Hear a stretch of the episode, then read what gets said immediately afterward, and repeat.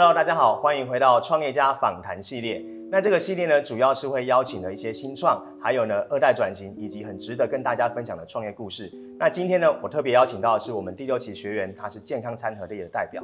那健康餐盒呢，在现在呢，健身产业的崛起也受到相当多的回响跟欢迎。所以今天我想邀请他来跟大家分享他的创业故事以及这个产业的一些秘辛。所以啊，我们就用最热情的掌声来欢迎我们的第六期学员杨爸爸洪佑。Hello，Hello，大家好，我是杨爸爸健康餐的创办人，我叫洪佑。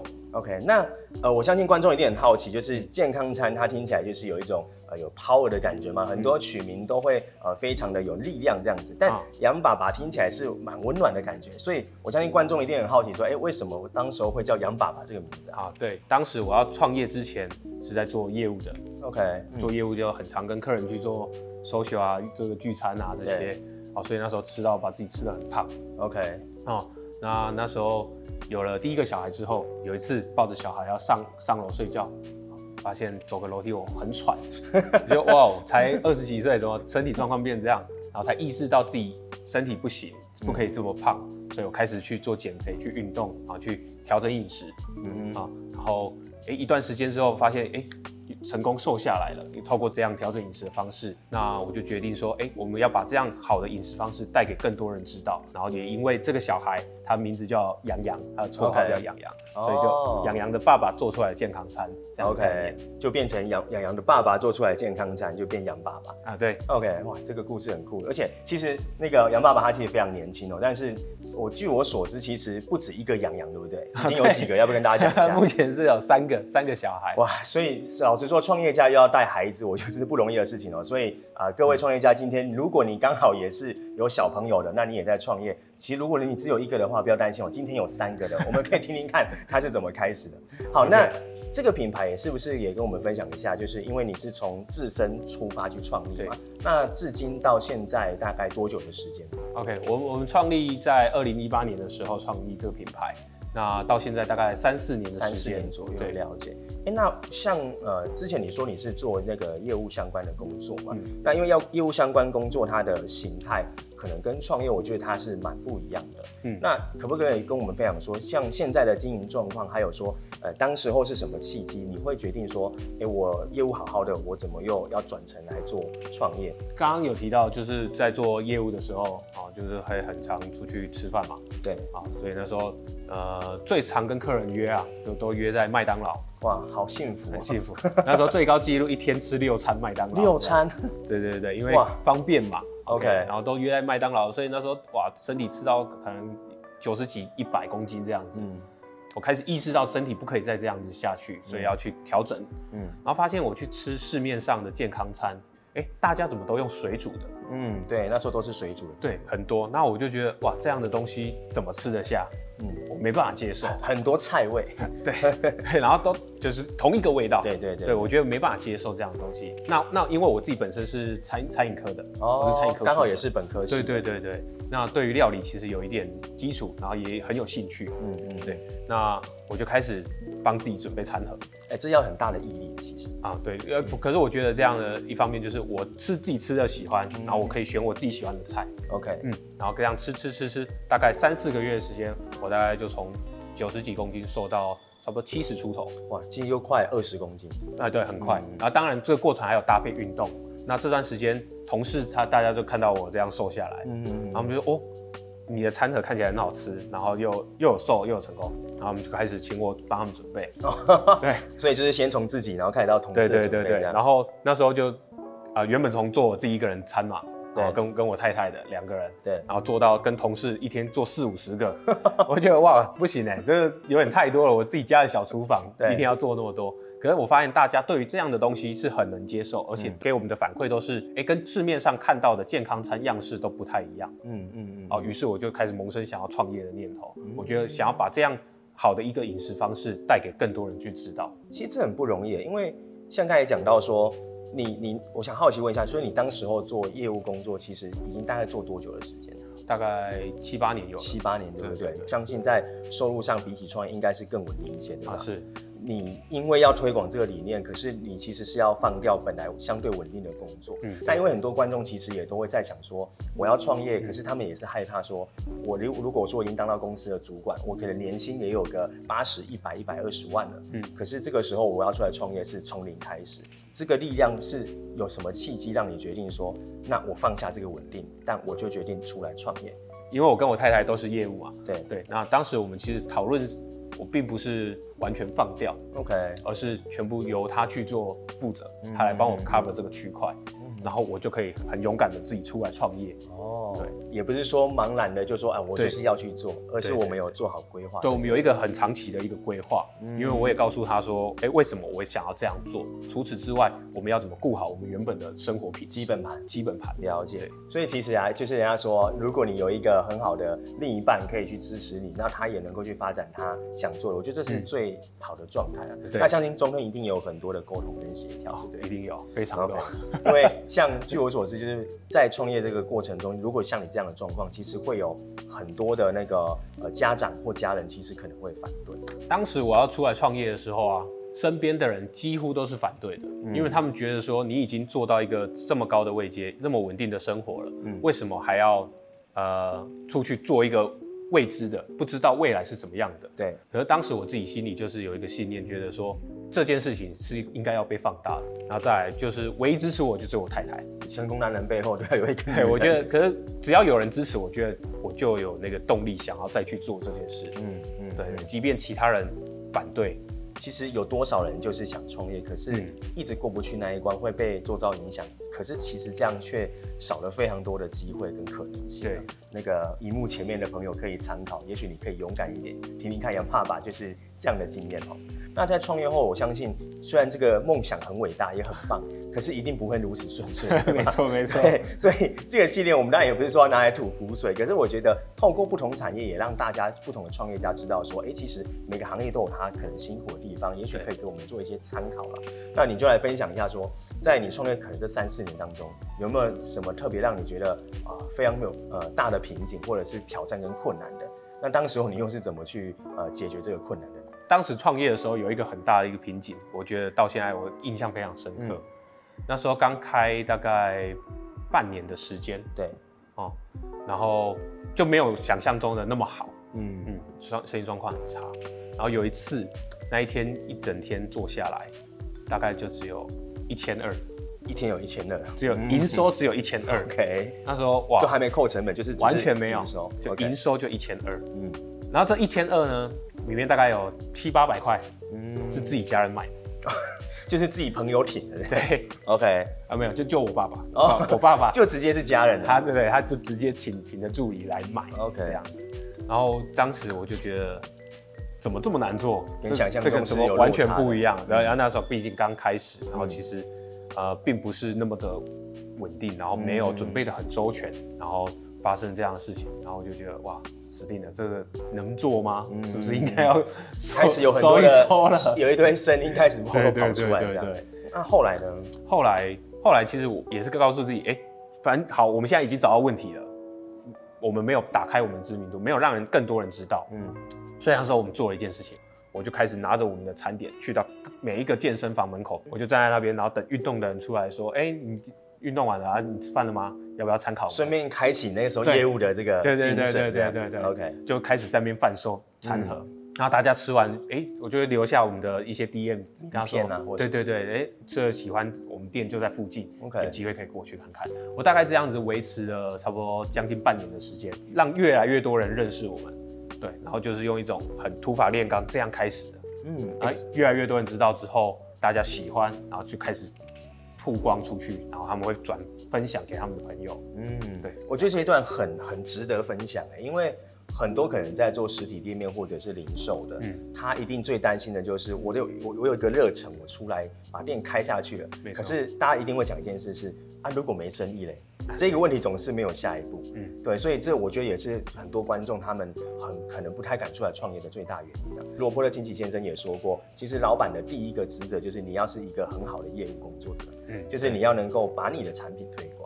嗯，然后我觉得这边有第二个重点是，现在在数位时代已经这么多人在呃做广告投放的行销等等的，可是呢，往往忘记有时候实体店面是很适合用土法炼钢的方式，回到传统，就是直接走入群群众当中找到你的客群啊。对，好，所以这一段呢又不小心老师上身了，就是他找到了他的客群，然后呢他会走出来去调查他们，哎，其实他就是主动性的去找到一个解决的方法。嗯，假设你今天有遇到一样问题，可能不能在店里面在那边空想为什么没有生意，而是你真的要走出去，就是像杨爸爸这样，我觉得这是很不容易的事情。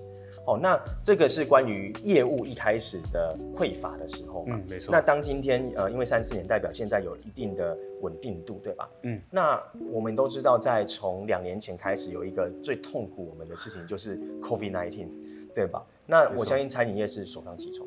呃，那时候疫情刚开始爆发的时候，嗯，哦，在去年这个时候嘛，对，差不多。哦，其实没有做好太相当的准备，嗯，因为不晓得会这么严重，嗯，对，冲击这么大，很夸张的。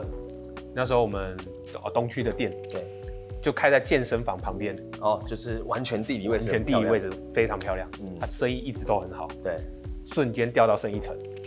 九成直接蒸发，直接蒸发，啊，因为那时候健身房不能去。对，健身房直接关门，嗯、第一时间健身房先关哇，那是直接爆掉。所以你其实跟他们算是蛮绑在一起，蛮绑在一起。对对对，然后直接吓到，哇，怎么这么可怕，这么突然？然后就开始想到说，看国外的一些报道，哎、欸，大家其实时间轴拉很长，那这样子我该怎么继续下去？对，于是我们就开始去做一些呃市场调查，跟顾客一些反应，哎、欸。到底这些人跑去哪里了？他们还是要吃啊。对，可能只是大家不敢出来。嗯嗯，对。其实多数人他们都是有目标性需求。对，而不是说他是想要呃聚餐啊，还是想要约会啊。嗯嗯。那种不会是来我们这里。没错。他一定是想要哦，我今天想要增肌，我想要减脂。对，我想要吃好健康一点。对，然后就会去搜寻到我们。所以我就做了一个新的一个计划，就是说我们可以针对每一个人去做不一样的客制化餐盒。哦，然后就帮他们做一个订阅制的方式，因为今天就算疫情发生，他们还是有自己的目标、理想的状态想要去完成，嗯，我们就做一个客制化餐盒，帮他做一个周期性，我就不再是只是一个门市去等待他等待客人上门，而是我们就是解决他的这些问题点。了解，所以等于是后来有用了客之外，那所以也应该也是有搭配所谓外送的这个啊对。方式嘛，对不对？没错，遇到状况问题的时候，一定要去找寻方法啊。对对，因为直接砍九成，其实那超痛，很痛。业绩之外呢，在我们讲的在公司的经营上面，一定还会有不管是财务，刚才讲财务跟业绩没有关系的。嗯，那在人事的部分呢？哦，因为我听到现在很多餐饮业现在可能第一个是缺工。那缺工的前提下，假设本来的人又要离开，我遇到蛮多这样的一些 feedback，嗯，对，那可能是不是可以跟我们分享说，你可能遇到什么状况？那当时你的心境跟你你做的调整可能是什么？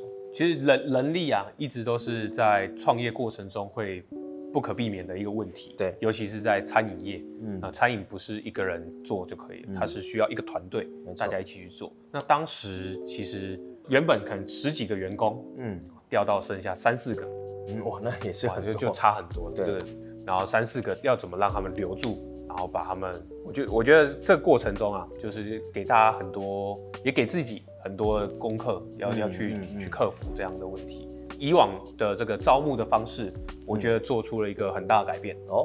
例如说呢，以往招募的方式，我就是会询问他有没有餐饮经验，有没有呃什么样的技能，然后可以为我们带来什么样的。啊、呃，这个加加分，对对对对对，OK，然后觉得哎，这个人条件不错，然后蛮聊得来的，就就可以就，可以用了。嗯、然后到后面我们发现，其实这样没有抓到一个轴心点。嗯，然后我们后来开始面试的新人，我们开始让他知道我们品牌想要做什么事情。我们不是只卖一个餐盒，而是我们为什么要卖这样的餐盒？嗯，然后告诉他我们品牌是想要干嘛，然后我们的理念是什么，我们未来愿景想要走到哪里？嗯嗯，然后让他知道我们是什么样子。对，然后他自然他产对我们产生兴趣、喜欢，然后我们再筛选他的能力，然后当他加入的时候，他会非常投入这份工作，甚至他们会非常热爱这个环境，因为他知道他现在做的事情不是单纯做一个餐盒，为了一个薪水一个分。没错没错，他们就不是单纯只是为了薪水这件事情，嗯、而是知道我们这个团队未来想要一起成长。嗯，这个这个改变是很大的，从可能只是单纯知道他的工作的职责跟他的能力，没错，转换成你为什么你想要来这里，我告诉你我们想去哪里，对，你想不想来？哦，对，这个其实，在我们呃，不管在课程上，或我们在跟企业主在沟通，自己这就是所谓我们呃公司的愿景跟公司想要做的方向。对，哦，那你通过这个方式去吸引到对的人，那这两个的方式的差异化完之后来的人，真的你感受上有什么差别吗？你觉得？他们就会非常的积极主动，而且知道自己想要做什么，嗯、就是他要有驱动力了。对对对对对。嗯有时候我们都是说，哎、欸，我们来的话，员工在意的是薪资啊、福利啊，嗯、然后跟你讨价还价、排价的问题。嗯、如果聚焦在这个上面，的确他会觉得我就是一份工作。对，那可是如果说今天你用那个愿景，或者说你这个为什么我们当初要做这个健康餐，哦，也许吸引到志同道合的人。嗯、哦，那我觉得那会更像是伙伴关系。没错。哦，所以我觉得这一段真的要大家好好学起来，因为我发现现在面试年轻人的确他真的不是只为了一份薪水了，他可能也想要找到自己的成就感。没错。对，OK。所以透过这个瓶颈，我发现就是杨爸爸其实在呃遇到瓶颈上面，我相信心情一定会被影响。是对，可是。不能断掉，就是要怎么去找到一个解决的方法，这样子，我觉得这是蛮重要的。因为我自己跟杨爸爸私下，因为他也是我们学员，我们都大概会关心了解说，其实还有更多更多的状况啊。但是今天不太可能一次倒给你们。但是呢，当他讲的这三个面向，我觉得都是很重要的。在这个过程中，你有没有曾经就是呃觉得说，哦，好痛苦，好累哦，我我当初明明业务干得好好的，我干嘛把自己搞成这样？我是谁？我在哪里？这个坚持的动力，你觉得？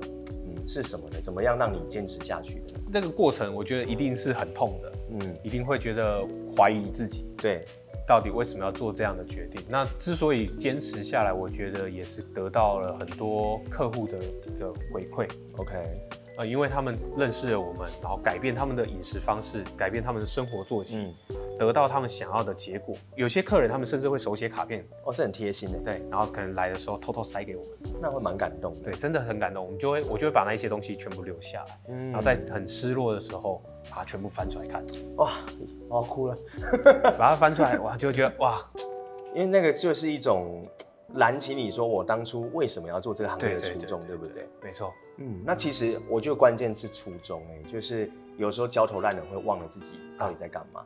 哦，对，所以这个真的是一个，我觉得使命感吧，就是你当初为什么要坚持下去？嗯嗯嗯。哦，所以为什么比做什么重要？一直在聊的就是这件事嘛。坚持之后总是不是傻傻的坚持，总是要有解方嘛。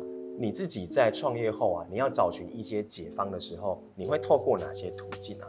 我会自己上网先去搜寻一些想要找资料，嗯，然后可能透过书书本，可能阅读阅读这个过程，然后去。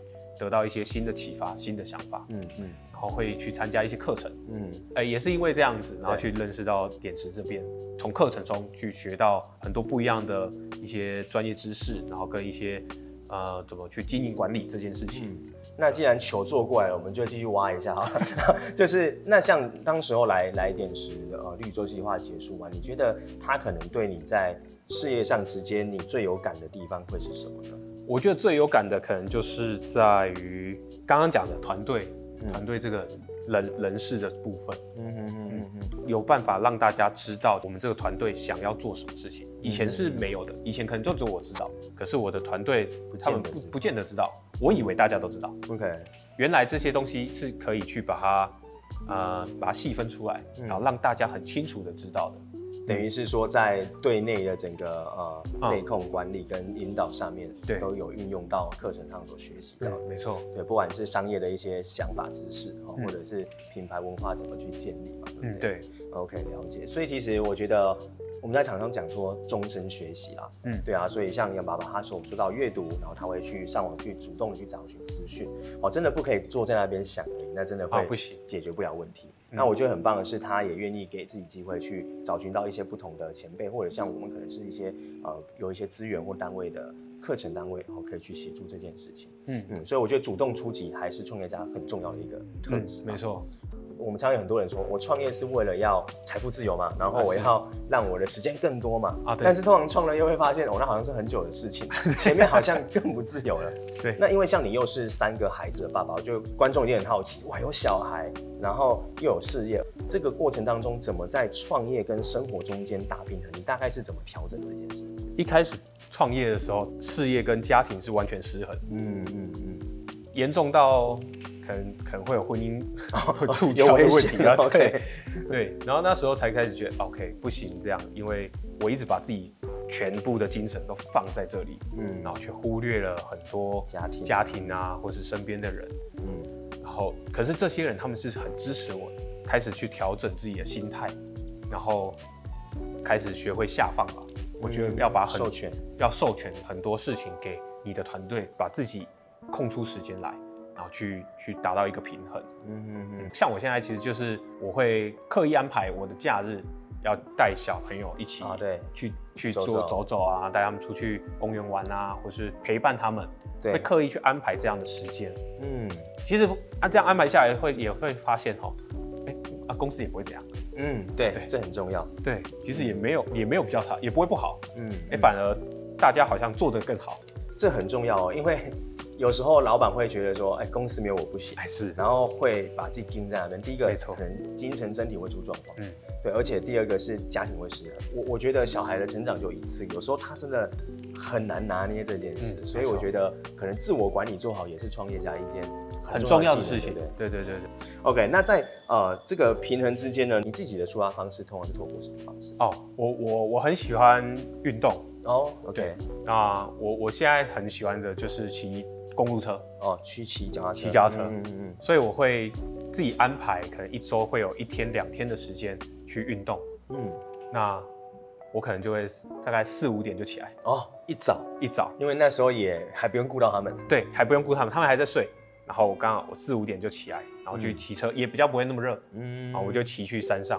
哦，骑到山上去。对，我们可能可能台岸，我们就骑玉景啊，然后上乌山啊，或是二寮这些景点，嗯嗯，然后去去放松。我觉得那是我我只剩下这个，我觉得是这个时间是我自己属于你自己的，属于自己的，一定要有属于自己的时间。嗯，这非常重要。很多人会觉得，哎，这样不累吗？为什么要这么早起？我说，我我四五点起来骑车过去。我回到家九点，小孩刚好起床，我买早餐回来，得到自己的一个时间之外，我还可以顾及这个家庭，嗯，那种充实感其实很充实是很重要的，没错，那那感觉是很好的，嗯、而不会觉得啊好累哦，为什么要这样子？啊，所以这个我觉得也是大家可以参考啊，就是属于自己的时间。Maybe 杨爸爸的方式是骑公路车，那有些人可能是爬山，有的人可能是来找找老朋友喝喝茶，没错，聊聊天哦。我觉得都都是一个可以去特意安排的，因为老板真的要长线来经营自己了。嗯，我把你盯久了，身体出状况，其实得不偿失。那也是，嗯，好哦。那我觉得最后呢，也想问一下杨爸爸，就是。那现在呢？因为杨爸爸现在你说有两间店，对不对？嗯，对。好，那等也可以大概等下跟我们介绍一下两间店在哪里，然后以及你接下来的愿景规划，或者你有什么样的发展计划，也可以跟我们观众介绍一下。嗯，我们目前两间门市，一间在永康，永康的这个平石公园，嗯，啊，这个小台湾银行这附近。Okay, okay, 然后另外一间门市在东区，哦，台南东区。嗯，东区的这个健身工厂中华厂。OK，就在入口处旁边啊，就是关帝厅对面啊，对对对对，就在那个入口处旁边。OK，对，那我们接下来也在筹备第三间分店哦，有第三间哦，对，会在哪边？第三间会规划在北区的位置，嗯，北区的大概文园文园国小这这一带。嗯，OK，那在这个第三间店之后呢，这个品牌有没有什么一些新计划吗？还是说有什么呃可以带给我们一些期待的事情吗？因为其实现在现在环境哈，这个疫情疫情这个状态，其实还是持续延烧的状态，嗯，所以我们也不是很急着说一定要快速扩张，嗯，我觉得我们还是先以把原本的顾及好，对，然后把自己这些客群啊，是这些稳定度都先拿到一个基准之后，我们会开始去做一个不一样的东西，我们想要把这个客制化并入到。餐点，OK，让更多人他其实有更多的选择，更适合他，更适合他的选择。嗯，对，这这是我们也在想的一个新的新的商业模式里面的东西。了解。嗯、所以其实接下来的话呢，大家可以好好期待，在北区的朋友杨爸爸也会在那里跟大家做见面哦。嗯，所以呢，如果你现在在台南，你对健康餐产业有一些兴趣，或者是呢，你想吃更好的餐很客制化，还是你想要认识杨爸爸，怎么在三个孩子跟创业的过程中可以取得平衡的话，都欢迎呢，你可以上我们的 Facebook。直接搜寻杨爸爸健康餐就可以找到他了。OK，好，那今天也非常开心，就是杨爸爸来跟我们分享你的创业前、创业中跟创业后的这些过程中的故事。那也希望说在，在呃前面的朋友，如果你现在准备创业，还是你正在水深火热当中，希望这个影片有帮助到你。那如果有任何呃问题想要问杨爸爸或问我们，你也可以在这影片下面留言。那如果出现的话，我也会请杨爸爸来看到，可以给你做一些回复。OK，那我们今天这个系列呢，就到这边做一个结束，我们一起跟观众说声拜拜吧。OK，谢谢，拜拜。